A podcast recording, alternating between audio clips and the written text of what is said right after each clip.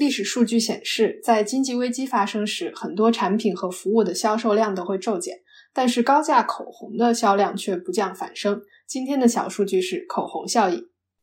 小数据和玄，从小数据看大世界。我是小何，我是小玄。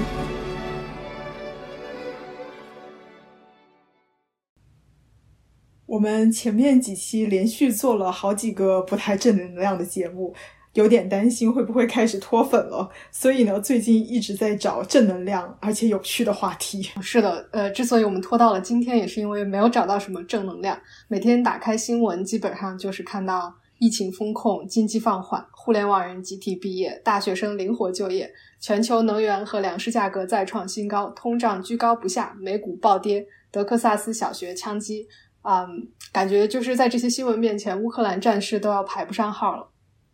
嗯，但是不管大环境如何恶劣，我们还是要苦中作乐。为了迎接经济寒冬，我们两个回顾了历史，发现经历过大萧条和次贷危机的前人已经找到了一些好方法，那就是多买口红，多打游戏。今天的小数据是口红效应。嗯，先来解释一下什么叫口红效应。啊，他是说，在经济危机发生的时候，很多的产品和服务的销售量都会骤减，但是相对便宜的奢侈品，比如说高价口红的销量啊，却会上升。这个说法一直都有，但是它之所以被公众注意到，是因为雅诗兰黛曾经的主席莱纳德兰黛最早提出了口红指数。呃，他注意到在九幺幺发生之后，宏观经济下行，全美的口红销量却上升了百分之十一。虽然口红效应在学界已经是一个大家熟悉的说法了，但是它能不能用统计的方法来证明呢？好像还是有争议的。比如有统计就称，一九三零年代大萧条时期。口红的销量上涨了百分之二十五，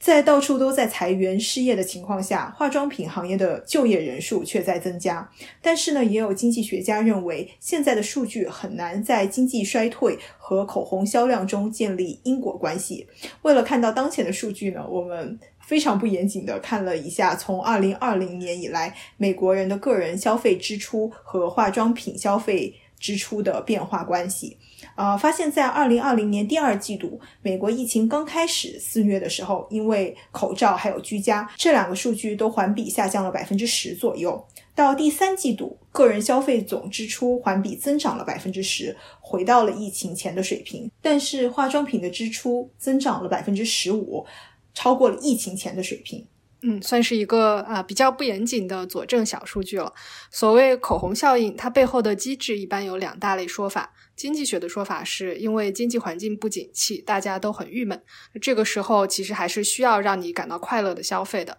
但是多数人又不敢花很多的钱去买真正的奢侈品。啊，既然这种想要奢侈品的需求还在，但是购买力又变弱了，所以啊，大家就会去买相对便宜一点的奢侈品，比如说口红。经济学中的 inferior good 或者说劣质品，就有一点属于这个门类。呃，是你在收入减少的情况下会去购买更多的呃这样的相对劣质的商品，这也就是我们最近听到比较多的消费降级。从消费降级的角度来讲呢，除了口红以外，应该还有很多其他的商品也能满足这个故事里面所描述的机制。所以，我们看到比较多的都是从心理学、行为学的角度来解释。我们找到了几篇心理学领域的研究论文。第一篇呢，发表于二零一二年，作者呢认为口红效应。或者大而化之的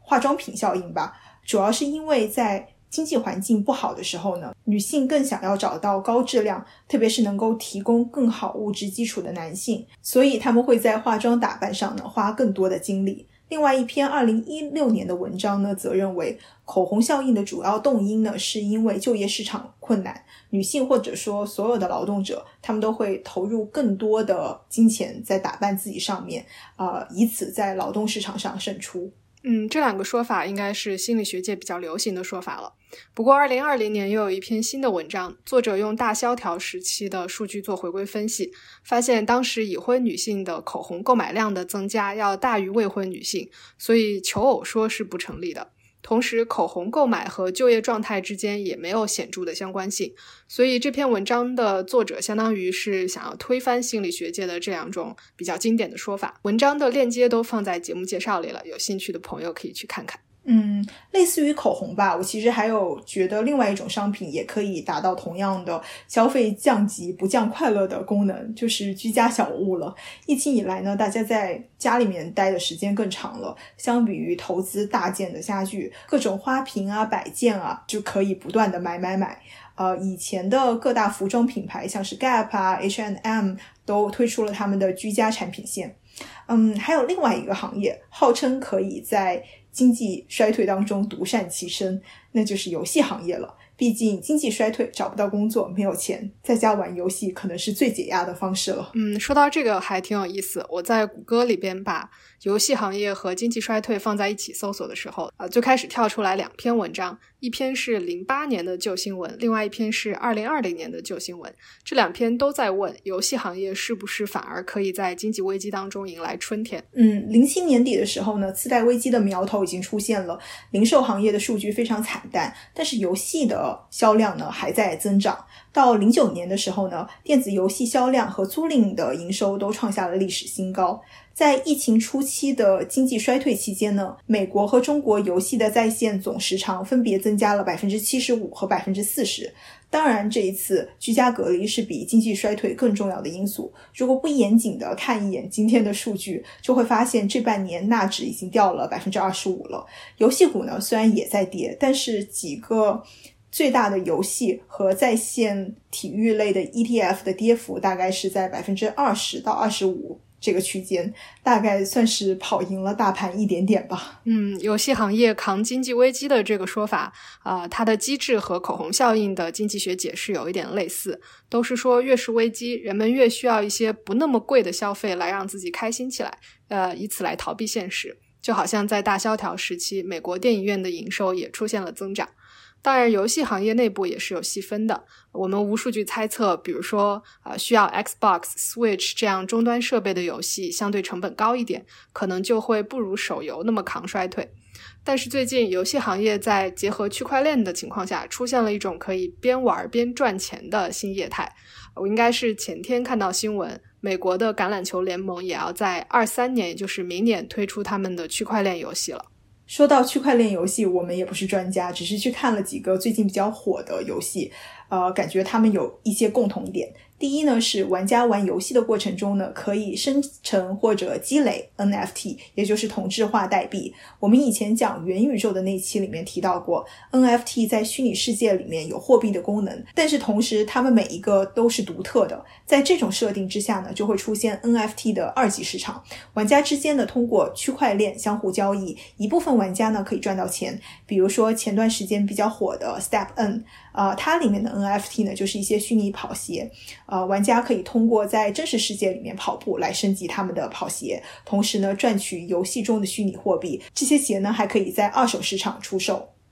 嗯，由 NFT 演化出的另外一个特点就是游戏本身是没有边界的，玩家形象里面出现的 NFT 都在不断增加，相当于游戏平台方和玩家共同来打造一款游戏。相应的，有些游戏平台的战略决策方式啊也是去中心化的。比如我最近看到一款电子宠物游戏 Axie Infinity 就在白皮书里边说。游戏要添加哪些功能？这个可以由玩家用自己在游戏当中的资产作为筹码来投票进行决定，